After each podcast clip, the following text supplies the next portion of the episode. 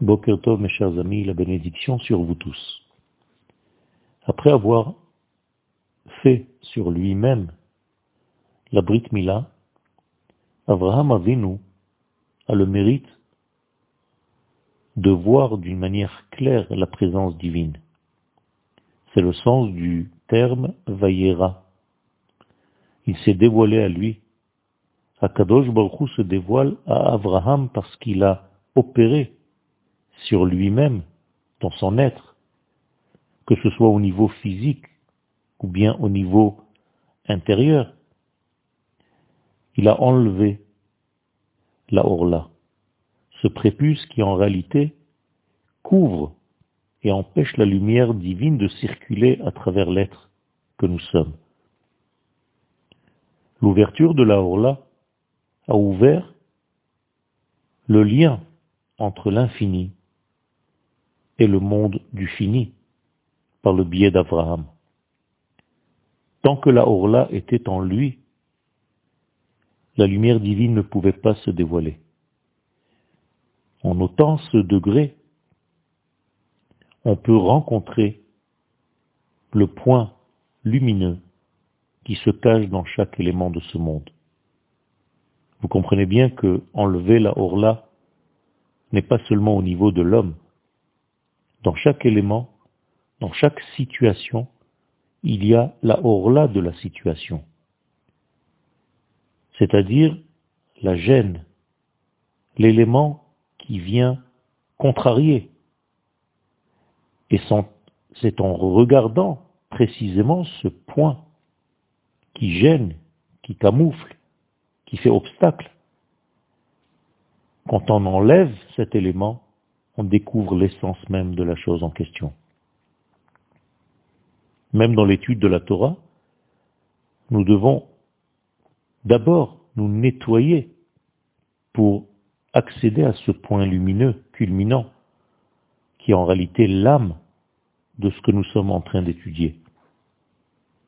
Il faut savoir que d'une manière générale, l'extériorité fait obstacle à ce sens intérieur et profond. Et lorsque cette extériorité est enlevée, il y a donc ce dévoilement de Vaïra et Lave. Il y a un écoulement de la volonté divine à travers le canal Abraham, qui est en réalité le canal de la bonté du Chesed. Lorsqu'Abraham s'ouvre et ouvre son être, il y a un lien entre les causes premières et les conséquences de ce monde. Il y a un lien entre l'intériorité et l'extériorité. C'est le travail de chacun d'entre nous. Nous devons d'abord savoir mettre le doigt sur tous les éléments gênants de ce monde. Savoir en réalité qu'il y a dans notre vie et dans tous les domaines de la vie, au niveau du temps, au niveau de l'espace, au niveau des êtres que nous sommes des éléments perturbateurs. Et il faut savoir les enlever. En enlevant toutes ces gênes, eh bien nous sommes face à la lumière divine, car la Orla nous empêche de voir le sens des choses, la profondeur, la Neshama, non seulement elle ne permet pas de voir les profondeurs de la lumière divine, mais elle se nourrit de ces abondances qui descendent mais qui sont bloquées par elle. C'est pourquoi l'homme est fermé et il n'a pas d'aboutissement au niveau de sa vie.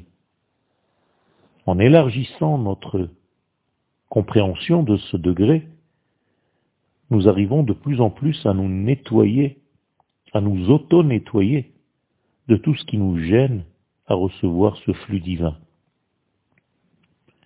Pour arriver à devenir un ustensile de réception, il faut développer en soi la mesure de la crainte.